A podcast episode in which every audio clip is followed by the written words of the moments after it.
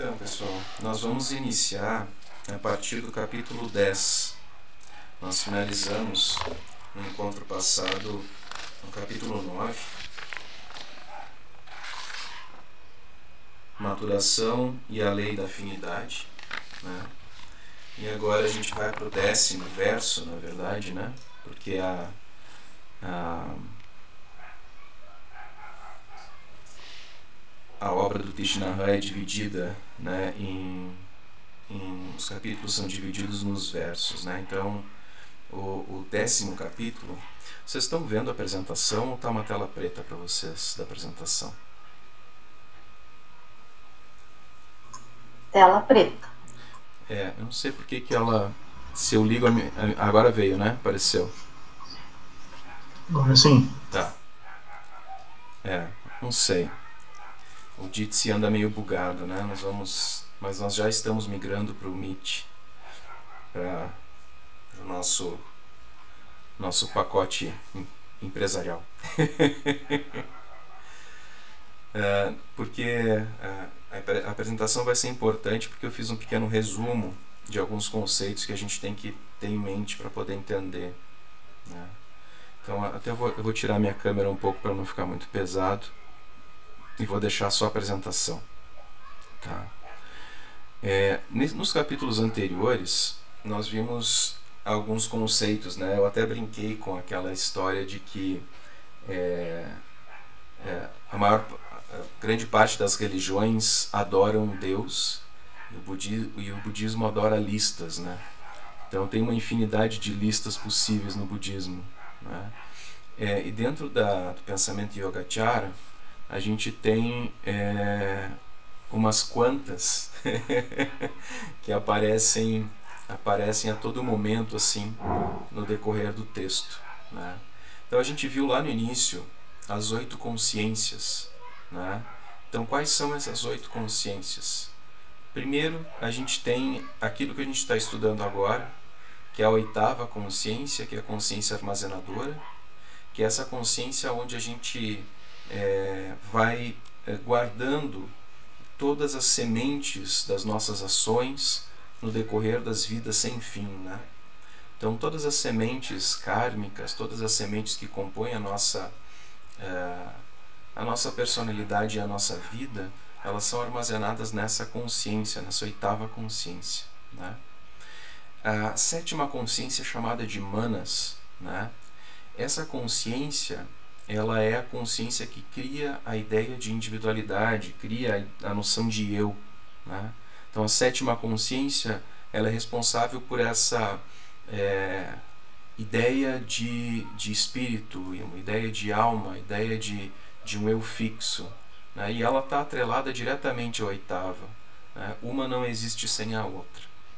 E aí depois nós temos as seis consciências ordinárias que são as consciências do cotidiano que, que trazem para nós a nossa percepção empírica da realidade, que são os cinco sentidos, a consciência da visão, do, da, do som, do, do tato, do olfato né? e, e, do, e do paladar.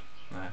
Junto a essas cinco consciências, a gente tem a consciência mental, que é aquela que serve de é, meio campo entre as consciências do corpo né, e aquelas sétimas, sétima e oitava consciências que é, guardam né, essa ideia de eu e as nossas é, sementes kármicas. Então eu trouxe aqui esse gráfico para ter uma ideia um pouco mais visual. Como eu fiz rápido, eu acabei pegando ela, esse gráfico na internet mesmo, né? Das oito consciências, né? Inclusive ali na, existe uma parte no gráfico em torno do sétimo, né? Que, que fala ali a nossa é, consciência ordinária, né?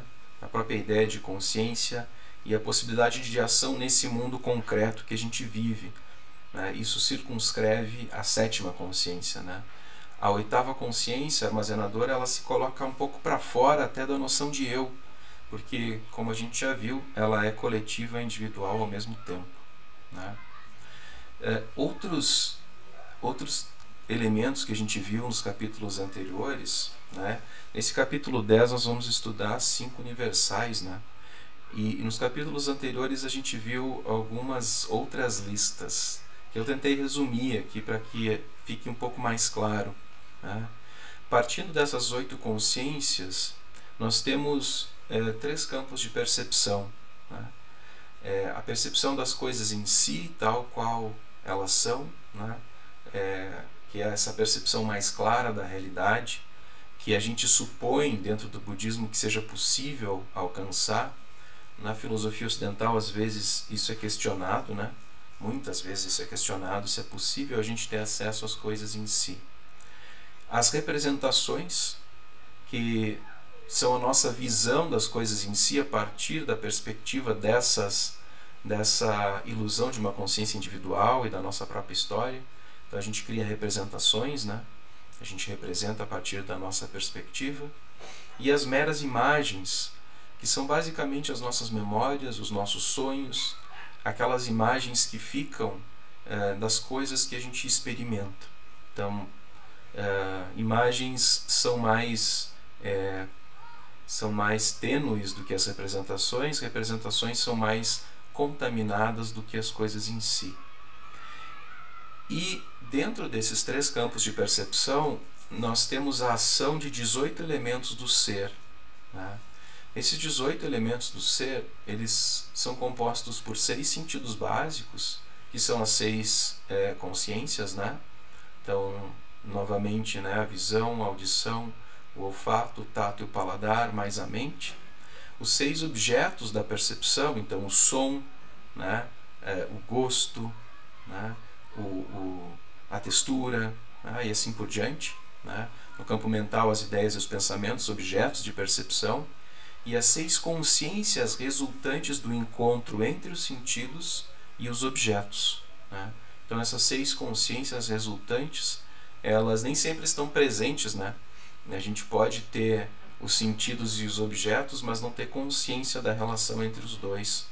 Então, é, esses elementos eles constituem a nossa experiência de, de, de eu, né? E sempre vão ocorrer nos três campos de percepção. Além disso, lá na, na semana passada, nós vimos os três reinos de existência sansárica. Isso gera uma confusão porque é, muitas vezes se fala em seis reinos, mas os seis reinos que se fala, eles, eles estão dentro do reino do, uh, do desejo. Né? É, dentro do reino do desejo. Então é desejo, forma e não forma. Aí esses reinos do desejo, da forma e da não forma, eles são subdivididos né? no que se chama de nove etapas do ser. Então, aqueles seis destinos ou seis reinos que a gente está acostumado a falar, que são o reino dos devas, dos asuras, dos humanos, dos animais, dos fantasmas famintos e dos seres infernais, né, eles estão dentro do reino do, do, desejo, que é onde a gente tem a nossa experiência a maior parte do tempo, nossa experiência consciente. Né? Depois nós temos quatro paraísos ou Édens, né? o, o Thich coloca como Éden aqui, eu creio que seja essa palavra que tenha sido usada em inglês, mas é um pouco complicado a gente colocar Éden, né? Mas são terras puras, locais puros, né? Então, uh, dentro do, do reino da forma, a gente tem quatro Édens, né? O Éden de Brahma, o Éden da pura, uh, o Éden puro da grande luz, o Éden puro de todo lugar e o Éden da não percepção. Né? Esses Édens ou paraísos, eles representam os quatro primeiros dhyanas, né, que são os estados meditativos né, que se atinge é, no processo de, é, de evolução meditativa, digamos assim. Né? É, e depois a gente tem outros quatro no reino da não forma. Então existe na não forma o reino do espaço ilimitado, né, que eu estou usando a mesma terminologia do livro. O reino da consciência ilimitada, o reino do não objeto, o reino da não percepção e da não não percepção, ou seja, da não dualidade, a gente pode dizer. Né? É, e isso resume um pouco é, as listas que nós vimos até agora. isso, resume, isso resume as listas. Né? E essas nove etapas do ser, como a gente viu no sábado passado, elas estão ocorrendo simultaneamente a todo momento na nossa existência. Nós podemos tocar, por exemplo, em alguns momentos, é, alguns dos seis reinos do reino do desejo, é, ou mesmo alguns algum dos dhyanas da forma ou da não forma, é, mas é, majoritariamente a gente está preso no reino do desejo. E é aí que se encontra o Sansara. Então essa parte aqui é o Sansara. Opa! Essa parte aqui toda é o Sansara. Né? Mas a nossa experiência, ela transcende Sansara. Né? Ela, ela ocorre é, majoritariamente no Sansara, mas existem elementos não sansáricos nela. É isso que a gente vai começar a ver agora. Tá?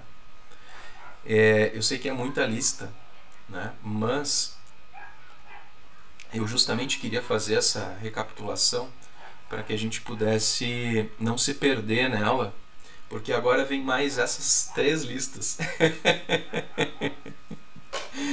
Nesse, nesses dois capítulos que, que vem pela frente, no 10 e no 11, vem três listas, que são as três naturezas, as cinco universais e os três selos do Dharma.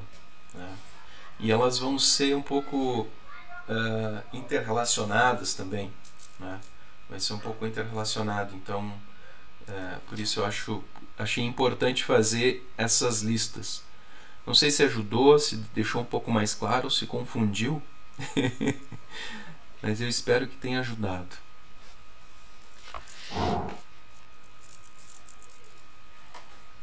Deixa eu ver o chat aqui que eu não, muitas vezes não vejo. É, manda os slides, pessoal.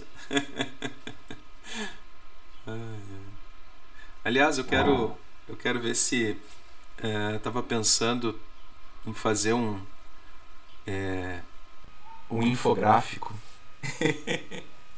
na verdade tem alguns assim, mas os que eu tenho, os que eu acho na internet, eu acho que eles são bem precários. Eu acho que dava para fazer uma coisa bem maior para tentar entender o esquema da consciência, das, das transformações da consciência na escola Yogacara, assim porque são realmente muitas listas, muitas informações, né? Isso aqui vem de uma herança do estudo do Abhidharma, vem de uma herança é, do Vasubandhu, que, que foi, é, a gente já falou dele aqui, né? É, que foi um dos grandes filósofos indianos, budistas, né? Que codificou isso a partir de uma perspectiva sarvastivada, que é uma escola filosófica budista, e na perspectiva do Abhidharma, né? que são os textos que estudam a psicologia budista em si. Mas entrando no capítulo 10, é, aí a gente vai falar, começar a falar dessas cinco universais. Então eu vou ler o verso do capítulo 10. Desobstruída e indeterminada, a consciência armazenadora está continuamente fluindo e mudando. Ao mesmo tempo, ela é dotada de todas as cinco formações mentais universais essas são as cinco universais, né? Mas o, o Tishnahan, ele começa falando sobre é, esses elementos que né, são colocados como qualidades da consciência armazenadora. Né? Então a primeira questão é que a consciência armazenadora ela é desobstruída. Né? Desobstruída quer dizer que está exposta à luz, portanto não está oculta. A consciência armazenadora é desobstruída porque ela é capaz de alcançar a, qualidade, a claridade absoluta. É, isso é importante, essa afirmação é importante porque essa é a afirmação da possibilidade da iluminação. Né? É, sem essa possibilidade ou essa qualidade da consciência armazenadora, a iluminação no conceito budista não seria possível. Então ela, ela é desobstruída, ela é passível de ser clarificada completamente. Né? E também é indeterminada, o que significa que a consciência armazenadora em si ela não é saudável nem nociva. Né? Embora tenha sementes saudáveis e nocivas. Então a gente tem sementes de samsara e nirvana, sementes boas e ruins, mas não quer dizer que a consciência armazenadora seja boa ou ruim, que ela seja positiva ou negativa. E aí entram essas três naturezas possíveis né, dos fenômenos, chamados dharmas, né? Então as três naturezas são a natureza saudável, nociva e indeterminada, né? E, e é interessante a gente notar aqui que essas três naturezas elas têm uma relação é, não dogmática, né? É, não, é, não se determina dogmaticamente o que é saudável ou nocivo.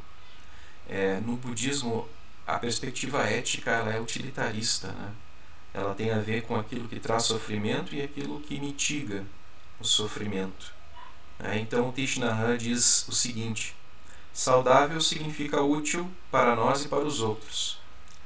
Nociva significa que não é saudável, ou seja, que ela é nociva, né? É, para, nem para nós, nem para os outros.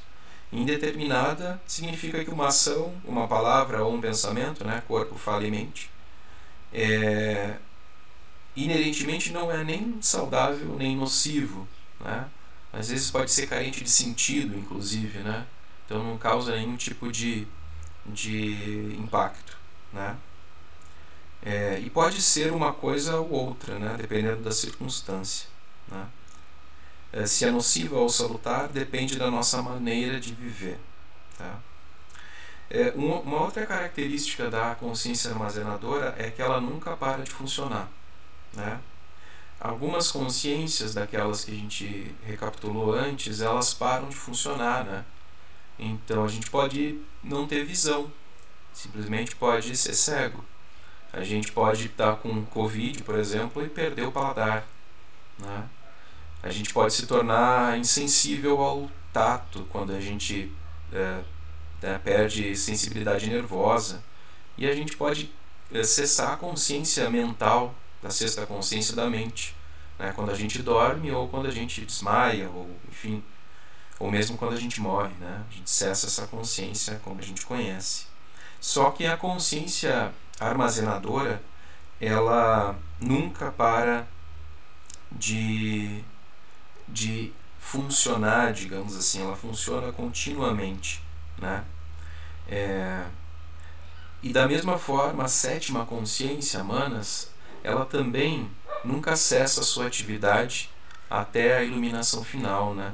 Essa ideia de um eu. Então ela está sempre ali presente. E isso decodifica um pouco a ideia da, da transição da morte no budismo, né?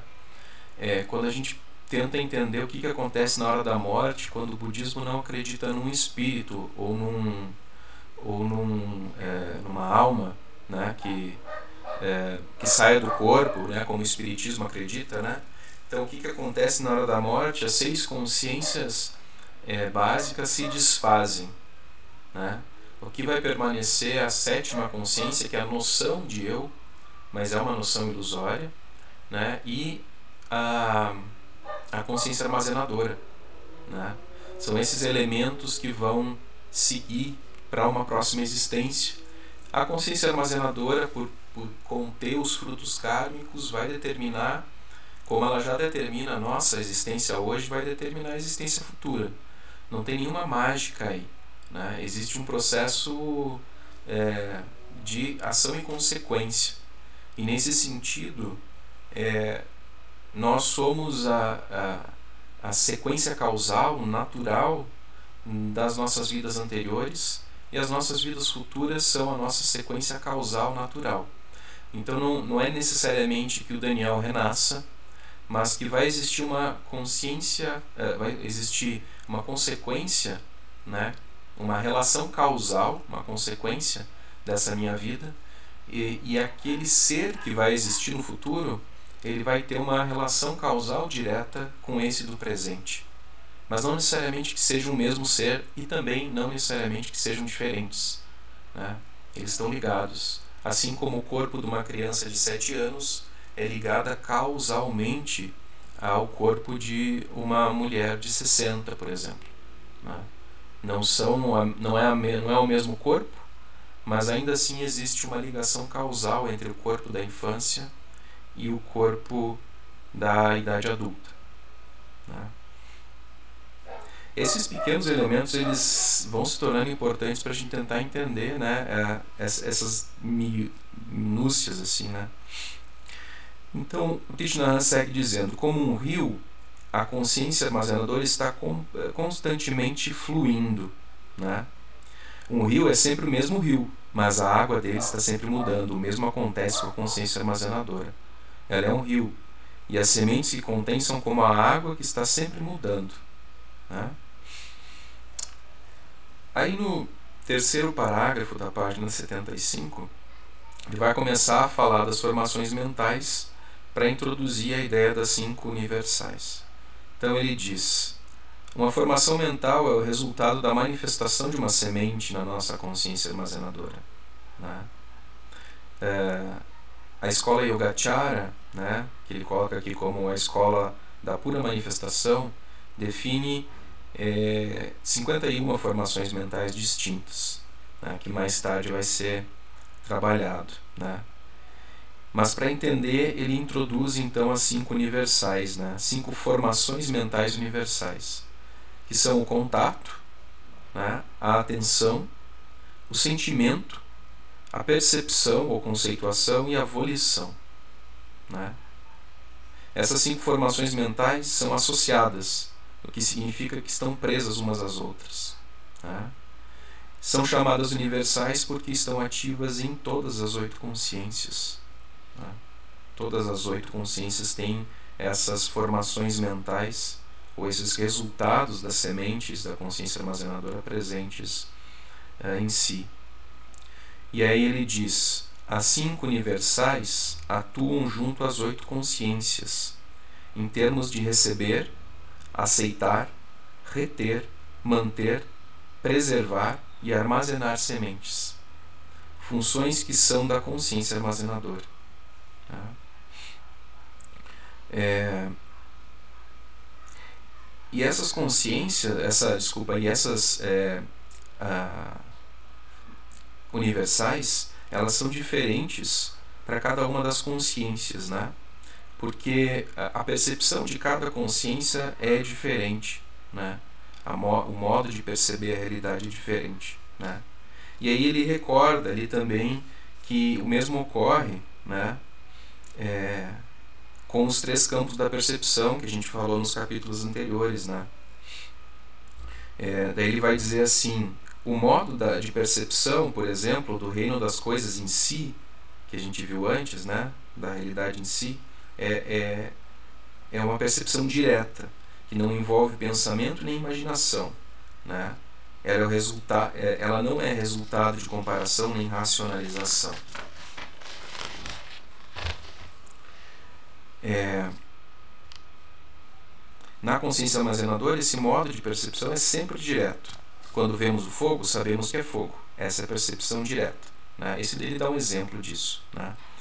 Mas vamos supor que eh, exista, ele coloca aqui, fumaça subindo por trás de um morro. Né? É, a gente conclui que deve haver fogo, né? onde a fumaça é fogo.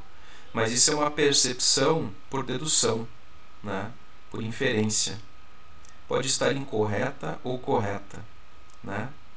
Então ele, ele relaciona isso né, às percepções indiretas, como a percepção é, onde a gente cria as nossas. É, fugiu a palavra agora, desculpem. As nossas representações, né? As nossas representações. É, ou onde criamos as nossas imagens. Né? Então, fora dessa, dessa, dessa percepção direta, todas as outras elas são uh, falseáveis. Né? Então, o Buda coloca que todas as nossas percepções, quer dizer, a maioria delas é falsa. Né? O grande exemplo é a memória, o quanto que a gente cria das nossas próprias memórias, que são imagens que a gente vai, vai é, recebendo em algum momento das coisas em si, elas se tornam representações e elas se tornam imagens. E depois a gente vai relacionando essas imagens e criando outras imagens. Né? Dentro de si, criando simulacros de imagens, né? que nem diria o Baudrillard, criando imagens a partir de imagens. Né? E aí a gente vai criando ilusão dentro de ilusão. Né? Essa, essa é a ideia. Né? Então, a consciência armazenadora não se envolve em pensamentos, comparações ou imaginação. Seu modo de percepção é sempre direto. Né? Esse é um, é um ponto. Né? É... Na oitava consciência, o contato é direto, daí ele está explicando sobre as cinco universais. Né? É... É... O contato é direto, a atenção mental é direta, assim como sentimento, percepção, volição também são diretos. Mas esse funcionamento ele não acontece da mesma forma nas outras consciências. Né? Isso é importante a gente ter em mente, que nas outras eles, esses elementos né, de contato, atenção, é, é, sentimento, percepção e volição são indiretos. Né?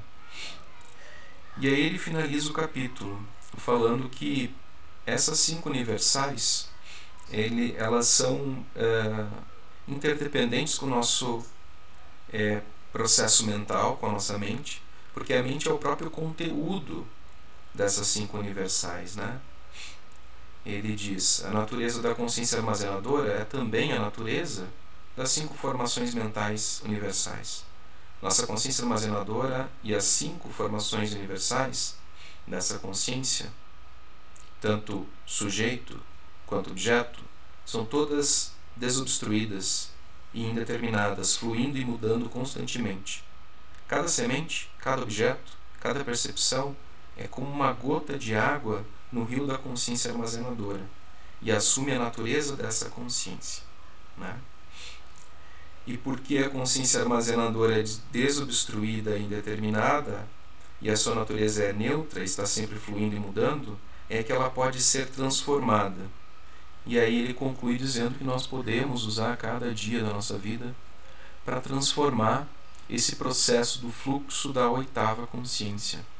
Né? Podemos é, e temos oportunidade de transformar essa base da nossa própria existência. Se a gente pensa que a gente pode transformar a oitava consciência, quer dizer que a gente pode transformar todas as características da nossa existência. E, e essa característica que permite, por exemplo, eventos maravilhosos, né? como os eventos que são relatados na tradição tibetana, ou mesmo na tradição chinesa, em alguns casos, e na indiana, eh, de eventos miraculosos, né? como o fato do corpo de arco-íris, né? porque a oitava consciência ela determina, inclusive, como que a gente se relaciona com a realidade física. E aí entram né, os estados é, meditativos miraculosos, sobrenaturais, até a gente pode dizer, né? E ele, o embasamento para a existência desse tipo de fenômeno vem do praticante, da praticante, que transformam profundamente a oitava consciência. Né? Esse é o princípio básico. Né? E esse foi o capítulo 10. É, Alguém tem alguma questão? Alguém quer é, comentar algo do que foi falado? Eu quero saber o que é volição. Entendi. Uh, como, Helene, pode repetir? Eu quero saber o que é volição. Nós vamos ver com detalhes esses termos é, quando a gente for estudar aquelas 51 formas ali da da escola Yogacara, né? É, e ela está relacionada é, com é, os 12 elos de originação interdependente. Eu acho que a gente pode estudar com mais profundidade ali para ter uma noção de como que ela funciona na prática. Porque na verdade ela é uma tradução de um termo sânscrito. E ela, e, ela é em português traduzida de várias formas assim. Chetana, né? Chetana. É, ela é traduzida de várias formas. O Lama Santen tem uma outra tradução que eu não lembro agora de cabeça. E, e nesse sentido, eu, eu só consigo te responder é, com relação às possibilidades que ele coloca. Deixa eu achar aqui. Acho que na página 75. É, vamos ver aqui. Hum. ou na 76. Ele dá uma outra tradução para isso.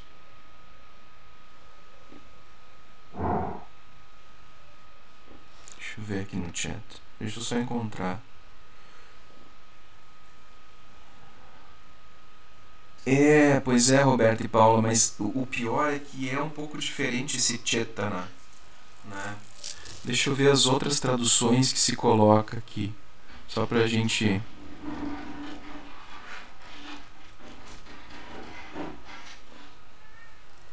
Tem um gato louco pra entrar aqui, ó. Ó, eu vou. Um, olha, pra vocês terem uma ideia, né? É, ó, Chetana, né? É, ó,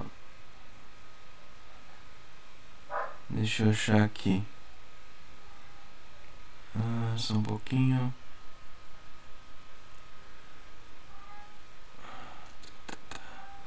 Olha só, em inglês essa volição ela é traduzida como consciousness, né?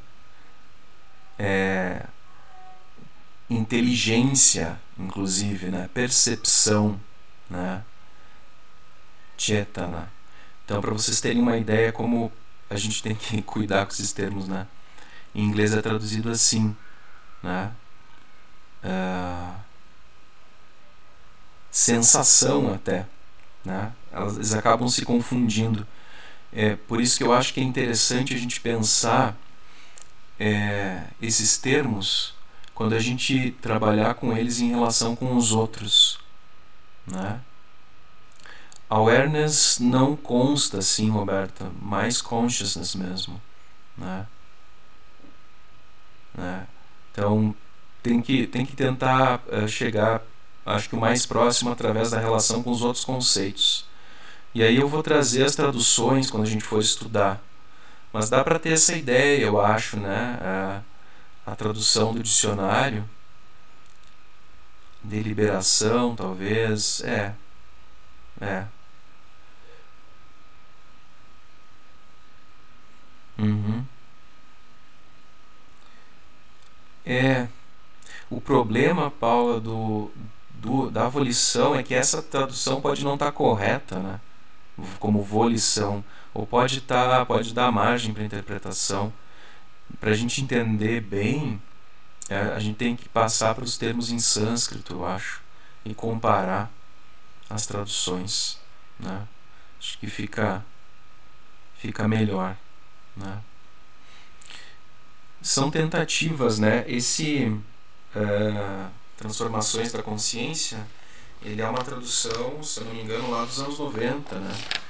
E essas traduções é, ó, é, início dos anos 2000. Essas traduções elas ainda eram no português, né? Muito é, precárias. Elas estão bem melhores agora, tá?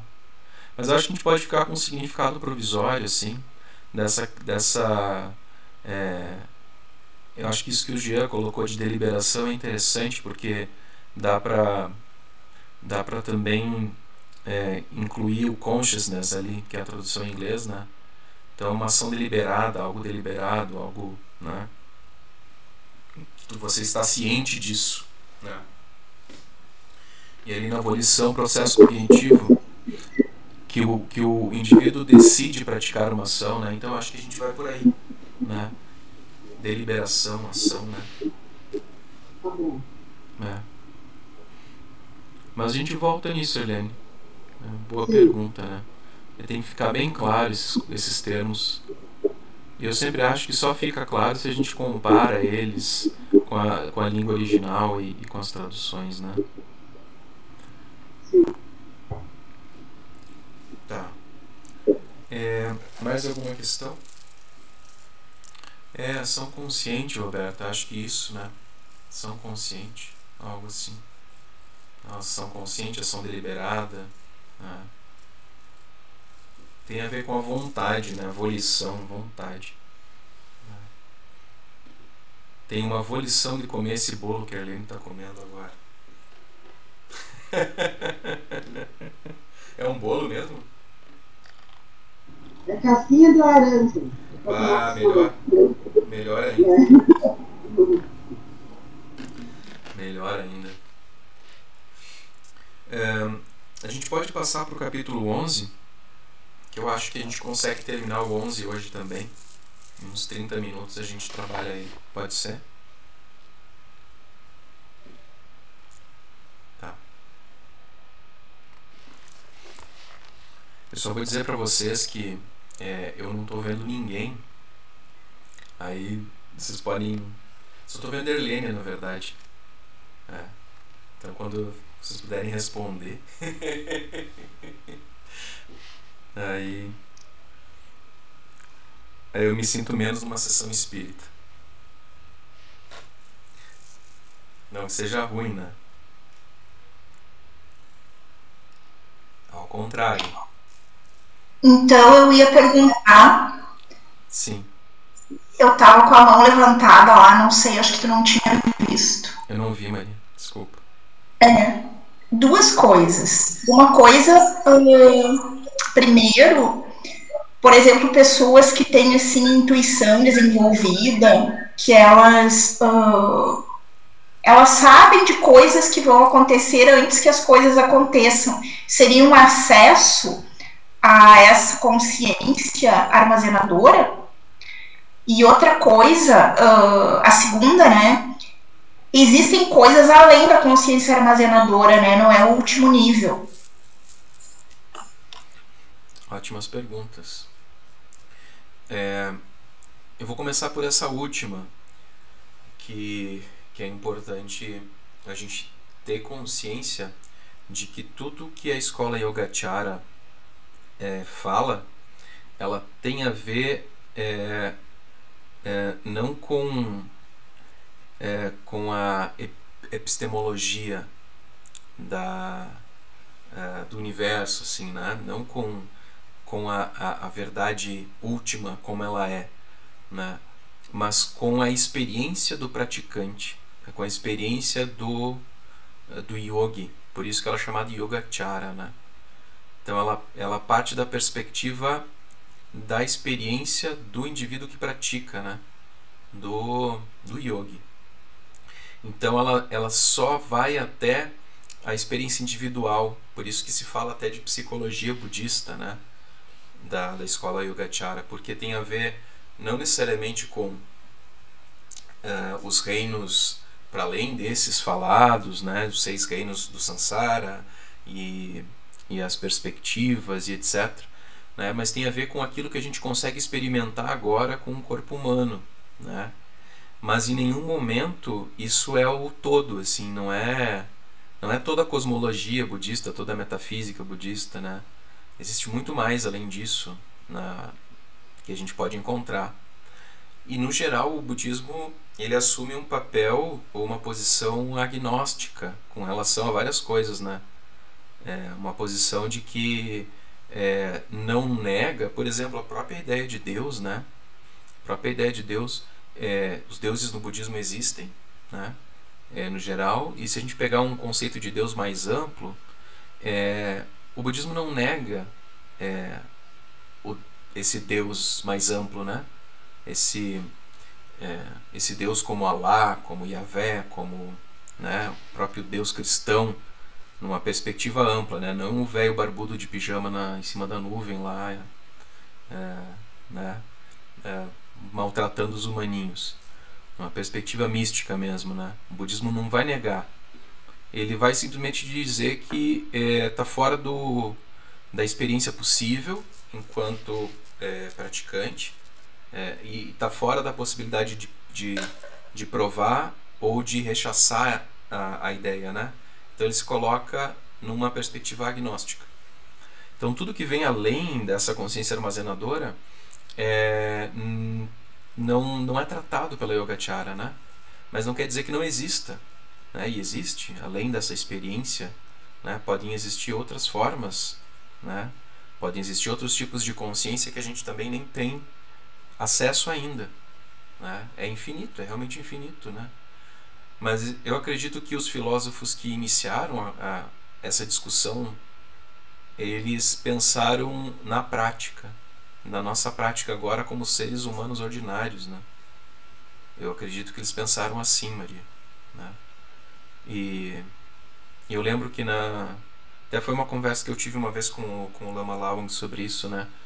uh, no budismo tibetano se usa em, em, em conjuntamente assim uh, o pensamento Yogacara, que é esse que a gente está estudando, e o pensamento Madhyamaka, né, que é o que a gente vai estudar no futuro, que é o, a base para o capítulo 9 do Shantideva, do Bodhicharyavatara. Né? É, e o Yogacara é a perspectiva individual né, do sujeito, e o Madhyamaka é a perspectiva universal do objeto ou da realidade. Né? Então, a realidade vista como vacuidade, né, como interdependência, ela é colocada de maneira perfeita pela escola Yogacara na perspectiva tibetana. E aí se, se observa por essas duas matrizes. Né? Então a resposta é não sei. não, é, é isso, mas na verdade é o que eles querem dizer. É, eles não, não negam as coisas além disso que a gente está estudando. Com certeza tem mais. Sobre a intuição, eu acho que a gente pode dizer isso sim. A gente pode dizer que. É, que talvez as pessoas que têm uma intuição desenvolvida elas tenham acesso privilegiado a esses elementos, né? É, a esses elementos da consciência armazenadora e também existem perspectivas que em que a gente é, tra trata dos três tempos existindo simultaneamente, né? Existem perspectivas no budismo que falam que essa ideia de linearidade temporal ela tem a ver só com a nossa existência individual, mas que os, te os tempos coexistem numa perspectiva mais ampla. Né? O passado não corre. O mestre Dogen fala disso também, né? O passado não vai para o futuro e passa pelo presente, né? É, passado, presente e futuro coexistem. Né? É só uma perspectiva de um cérebro tridimensional pensar linearmente assim, né? E nem é uma, uma coisa, talvez, cérebro tridimensional. Dá para dizer que é uma coisa da condição é, ocidental, muitas vezes também, que pensa nessa. Porque algumas sociedades pensavam de outra forma o tempo, né?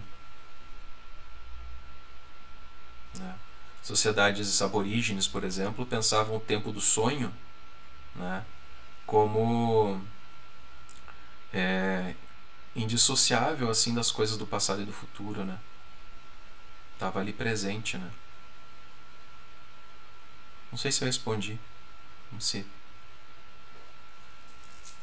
Sim, obrigado. Uhum.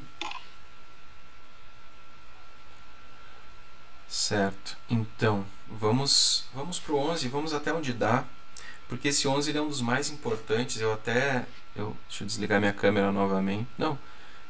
É, eu vou tirar, na verdade, a apresentação, se vocês não se importam. Porque aí fica. Na verdade, a gente vai trabalhar desses três selos do Dharma agora, tá? Esses três aqui. E aí a gente vai falando e, e fica melhor para mim poder.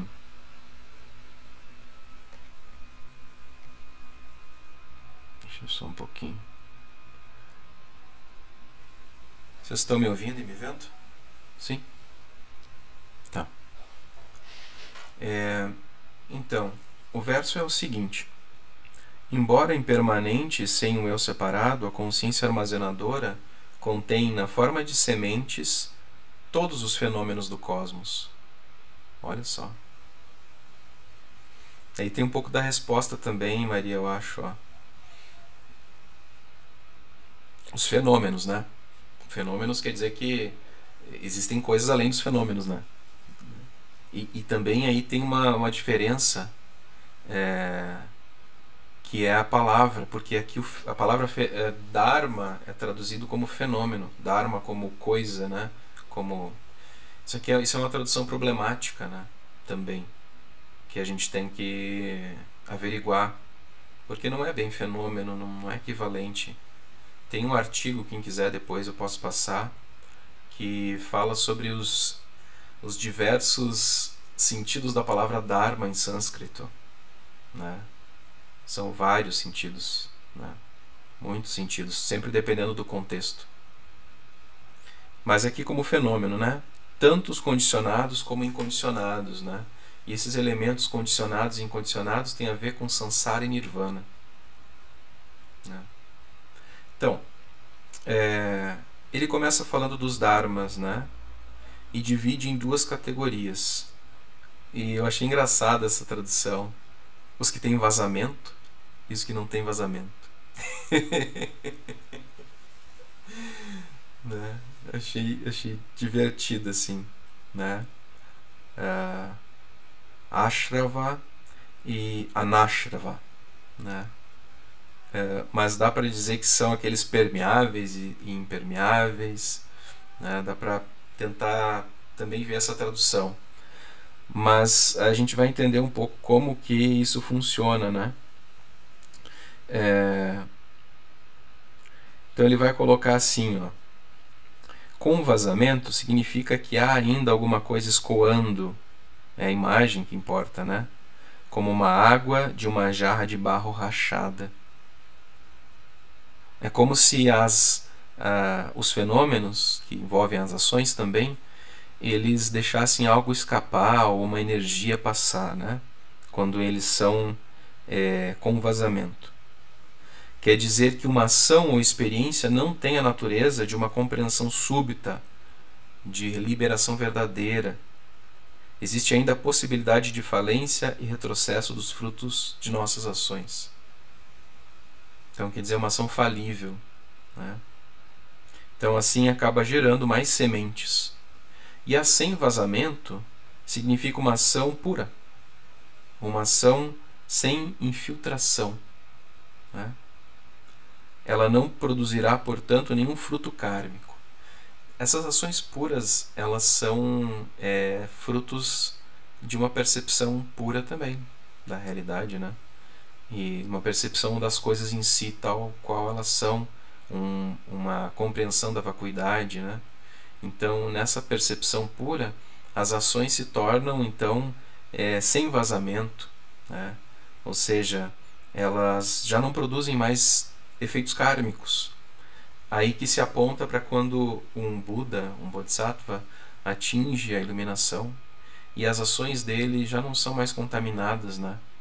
Elas já não geram mais resíduos kármicos como geram os, as ações das pessoas que permanecem na ilusão sansárica. Né?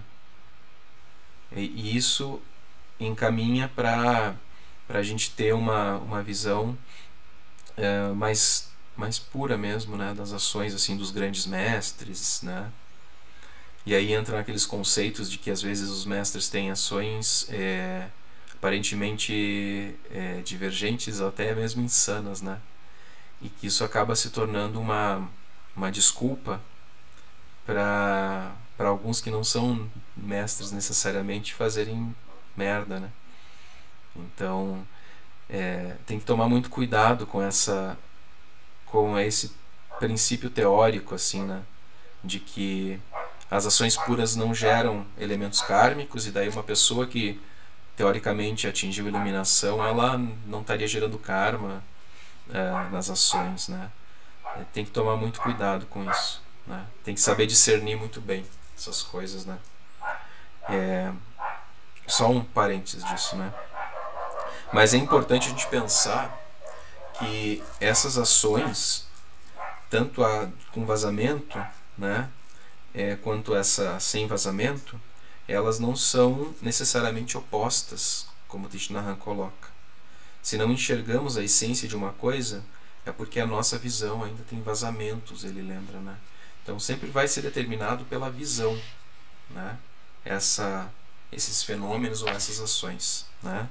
Então ele segue dizendo assim: é, os fenômenos com vazamento pertencem ao mundo do nascimento. Isso aqui é importante da morte e do sofrimento, o mundo do sansara. Uma ação sansárica é uma ação que, nesse sentido, que ela se esvai, que ela gera sementes, que ela dissipa energia, né? Ela é a dimensão histórica, dimensão histórica. Né?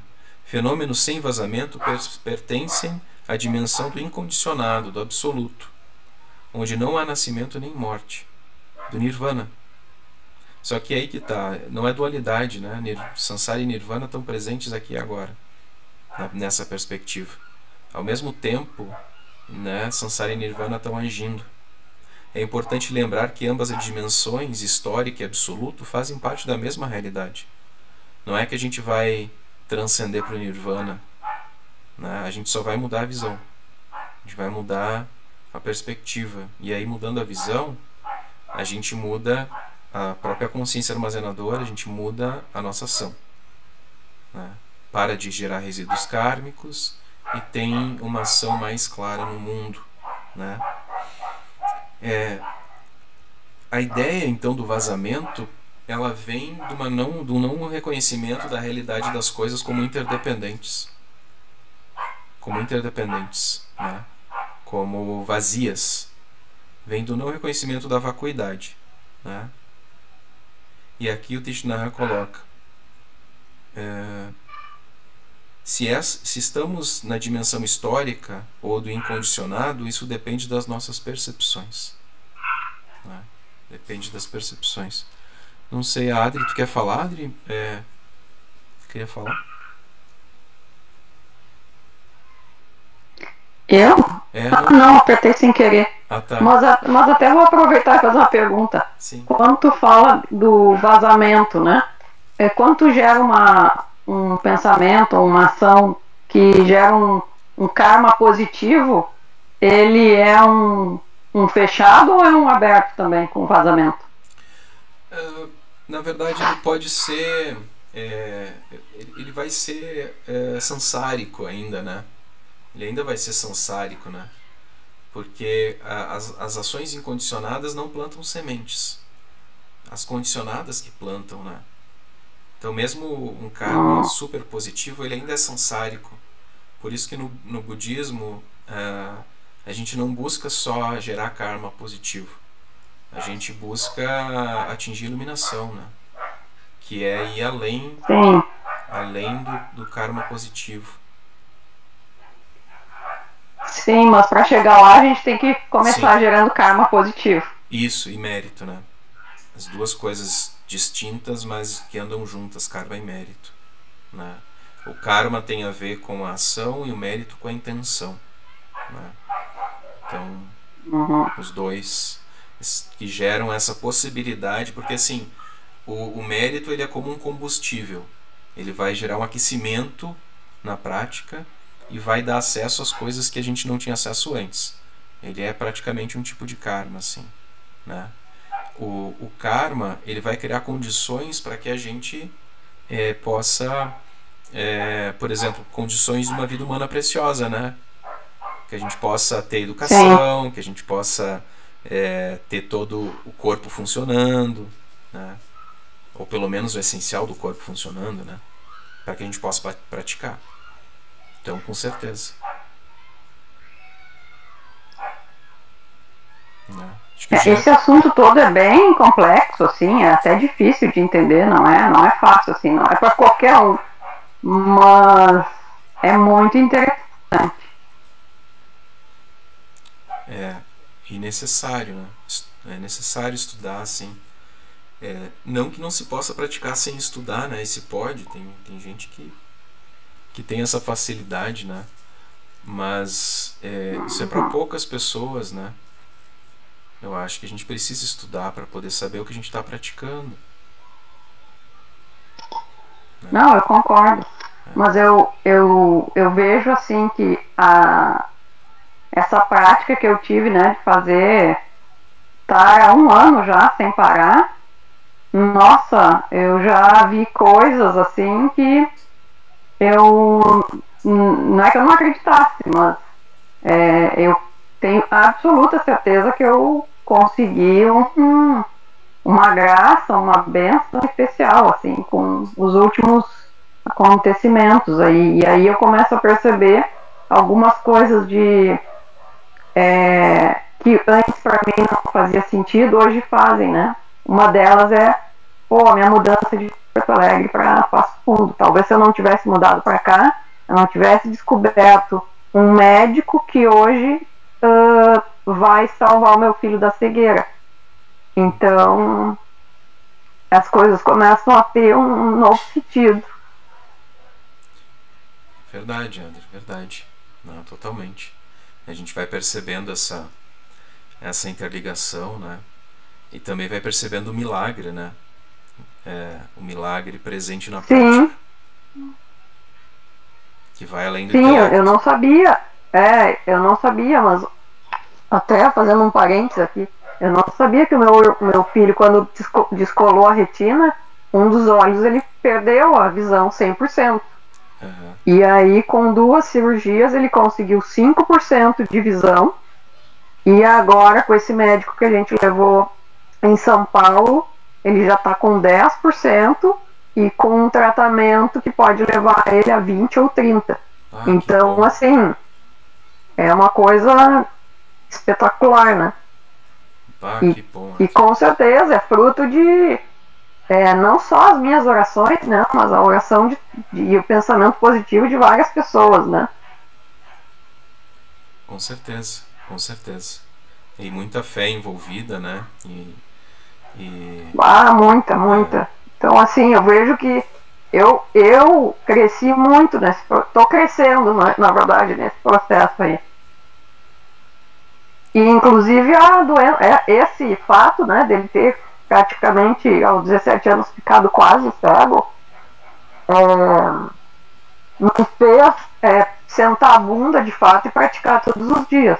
Então, também isso é, talvez eu não tivesse tido essa prática se não fosse isso. Então, nada é por acaso, nada tem só o lado bom ou só o lado ruim.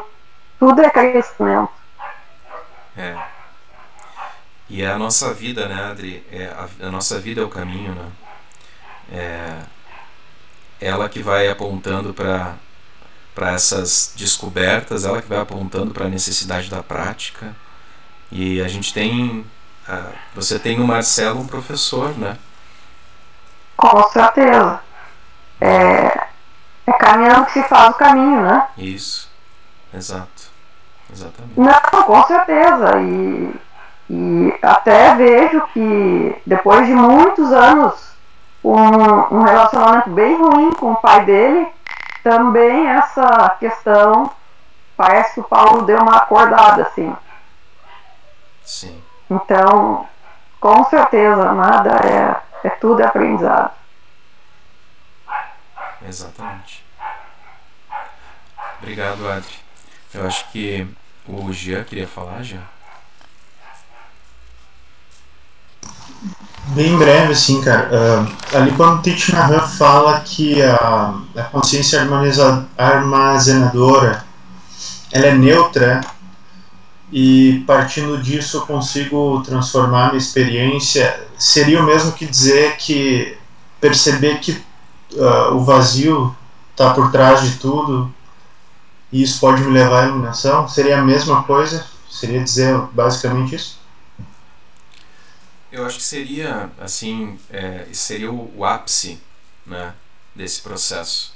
Seria o ápice desse processo, que é a percepção da vacuidade, né, que é essa ideia de que é, a gente precisa transcender a dualidade e perceber a interdependência das coisas, né, e perceber a realidade desses três selos que a gente começaria a falar aqui, né, que é a impermanência, o não eu e o nirvana. Né? Então a gente poderia dizer que sim, mas não só, né? Não só a gente vai transformando a consciência armazenadora também na, à medida que a gente vai regando sementes positivas, que ainda que entra na questão da Adri, né? Que ainda está no samsara, mas que é necessário para que a gente possa ter meios de, de transcender samsara e nirvana, né? De atingir a iluminação e, e de ter essa visão plena da realidade. Né? Aquilo que se chama de Samyak, samyak Sambodai, né? ou Samyak Sambori, a iluminação plena. Né?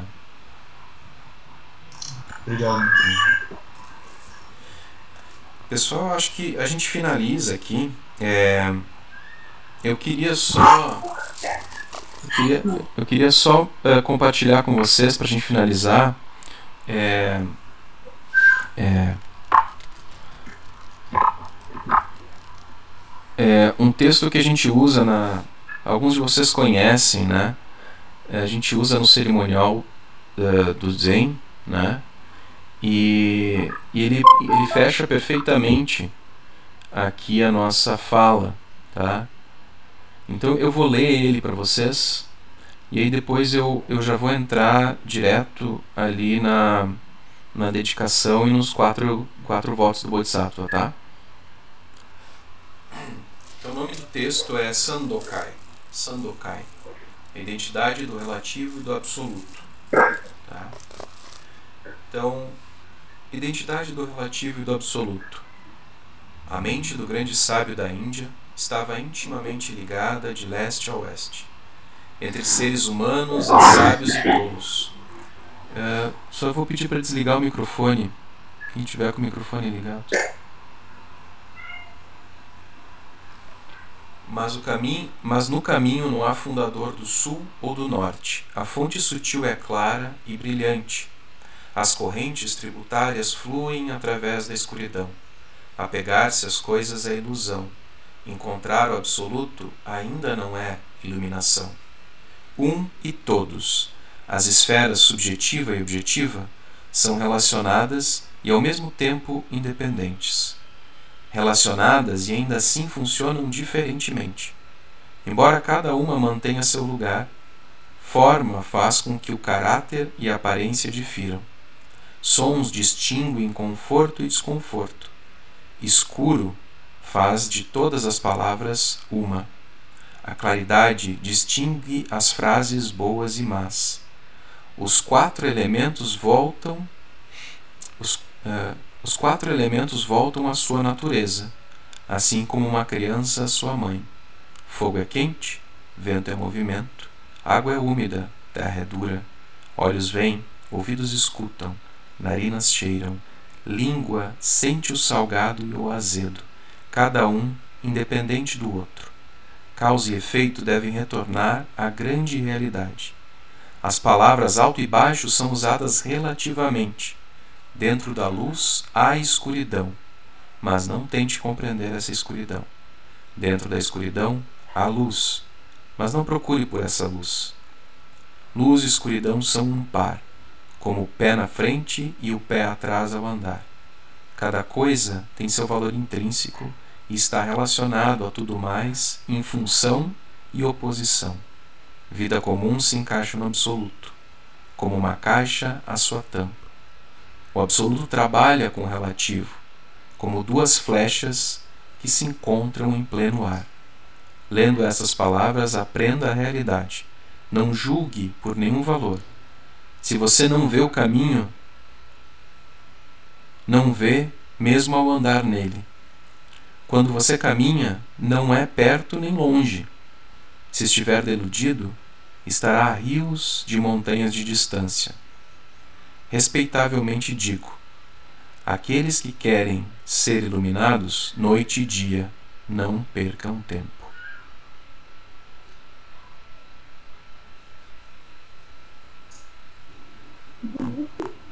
Qual é o, o texto, o nome do texto? É, eu vou mandar no grupo ali, Helene, depois, pode ser? Eu mando no grupo.